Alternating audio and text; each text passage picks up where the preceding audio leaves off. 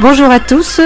Aujourd'hui, à nouveau, rendez-vous à la librairie Trait d'Union avec euh, Bénédicte Després, notre libraire préféré, qui, euh, cette semaine, fait tout à fait fort puisque deux rencontres, la rencontre de ce soir traditionnelle à 18h et une autre rencontre euh, samedi à 18h toujours. Bénédicte, première rencontre.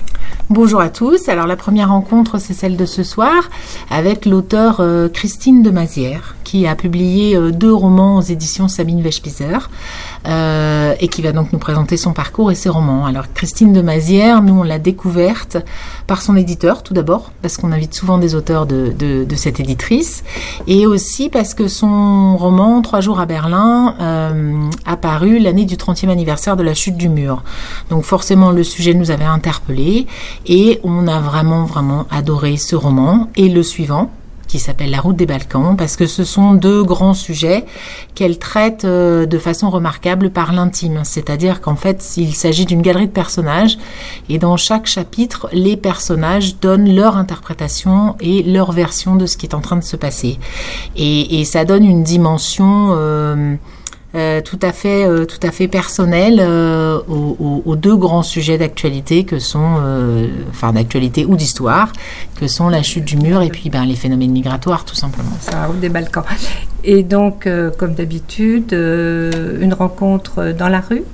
Comme d'habitude, cette fois-ci, il va faire beau. Voilà. Donc, la rencontre aura lieu dans la rue devant la librairie à partir de 18h, entrée libre, gratuite pour tous ceux qui veulent.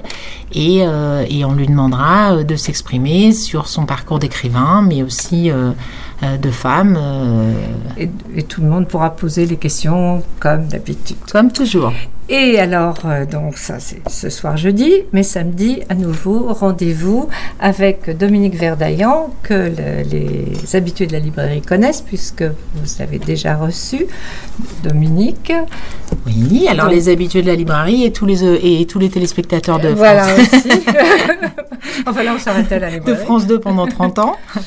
Alors Dominique Verdaillan, effectivement, c'est la deuxième fois que nous l'accueillons. Euh, J'en profite pour le remercier, parce que la rencontre était prévue précédemment et qu'il a gentiment laissé sa place au Chédit qui avait un problème d'emploi du temps. Mais euh, on est ravis de le recevoir euh, à nouveau, donc samedi, dans la cour de la librairie cette fois, mais à partir de 18h également.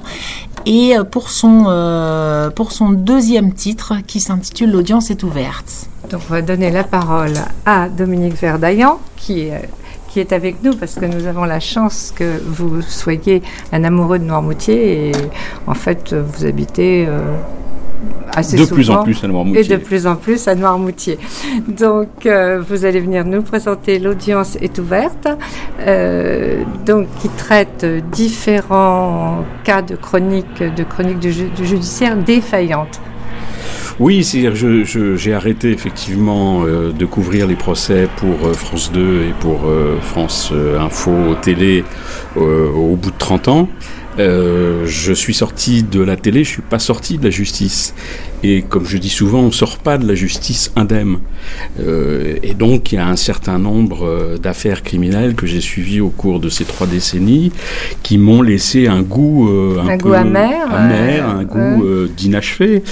Alors voilà, je, je, je, ne juge pas parce que je suis journaliste, je suis pas juge, je suis pas procureur, euh, mais j'essaye de faire par l'écrit aujourd'hui ce que j'ai essayé de faire pendant 30 ans, c'est-à-dire décrypter la justice, vous donner les clés aux, lecteurs pour qu'ils comprennent pourquoi euh, bah, pourquoi l'affaire Grégory n'est toujours pas résolue, pourquoi l'affaire Omar est toujours la une de l'actualité, pourquoi euh, Cahuzac euh, n'a pas été euh, incarcéré, ce qui a été le cas de Balkany sur des dossiers relativement similaires, pourquoi Maurice Papon a été jugé avec beaucoup de retard? Voilà, j'essaye de décoder à chaque fois la, en fait, ju la justice. En fait, vous prenez un petit peu les minutes de, de, de ah bah, des procès que vous avez... Oui, c'est-à-dire que pendant 30 ans, j'ai tout écrit euh, assis quelquefois d'une façon inconfortable dans une salle d'audience avec euh, mon stylo et mon carnet à spirale, j'écrivais tout. Et ces carnets à spirale, je les ai miraculeusement, si je puis dire, gardés. Donc quand j'ai eu l'idée de ce livre, bah, je me suis replongé dans mes notes, dans les dossiers aussi, puisque Vous savez, on a accès à ce qu'on appelle l'arrêt de renvoi, le réquisitoire, donc ce qui vous permet quand même d'avoir euh, une base relativement solide. Et, puis bon, évidemment, ce que j'avais euh, en tête. Et, vos émotions aussi. Et puis mes émotions, même si j'ai essayé de, de, pas trop y faire allusion. mais encore une fois, voilà, ce sont des, ce sont des affaires bah, que j'ai voulu expliquer. Alors évidemment, c'est une chronique d'une justice défaillante, parce qu'on le voit encore avec une actualité récente. La justice, elle est souvent critiquée, les magistrats sont critiqués, les juges sont critiqués. Donc moi, j'essaye de donner les éléments pour que le lecteur se fasse, comme on dit, une intime conviction. Oui, et, mais ce sont des affaires qui sont toujours euh, non élucidées en fait.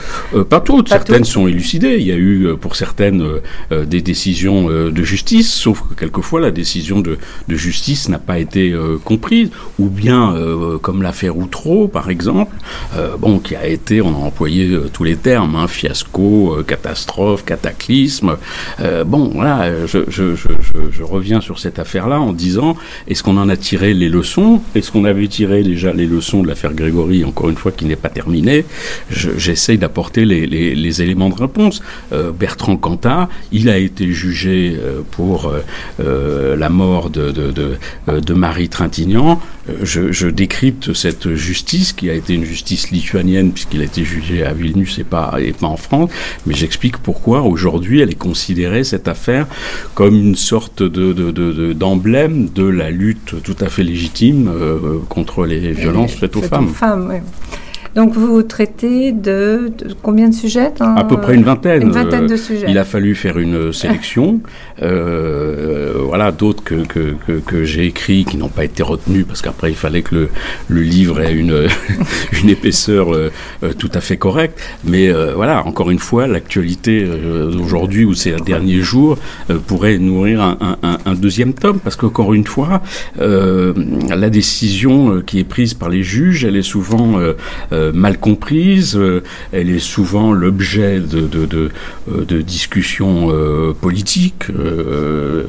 oui, les, choses s'entremêlent. Et... Les choses s'entremêlent et, et, et, et, par conséquent, vous savez, on n'est on est jamais content de, de, sa justice. On sait mm. qu'aujourd'hui, il y a plus d'un Français sur deux qui est mécontent de, de la justice, à la fois lorsqu'il a eu affaire elle-même à cette justice ou parce qu'il en est simplement témoin. et, et, donc, je, donne encore une fois les clés pour essayer de comprendre euh, la difficulté de, juger. Vous savez, c'est un chiffre que, je cite euh, assez souvent. Il n'y a aujourd'hui que un peu plus de 8000 magistrats en France, alors que le nombre d'affaires à juger quotidiennement ne fait qu'augmenter.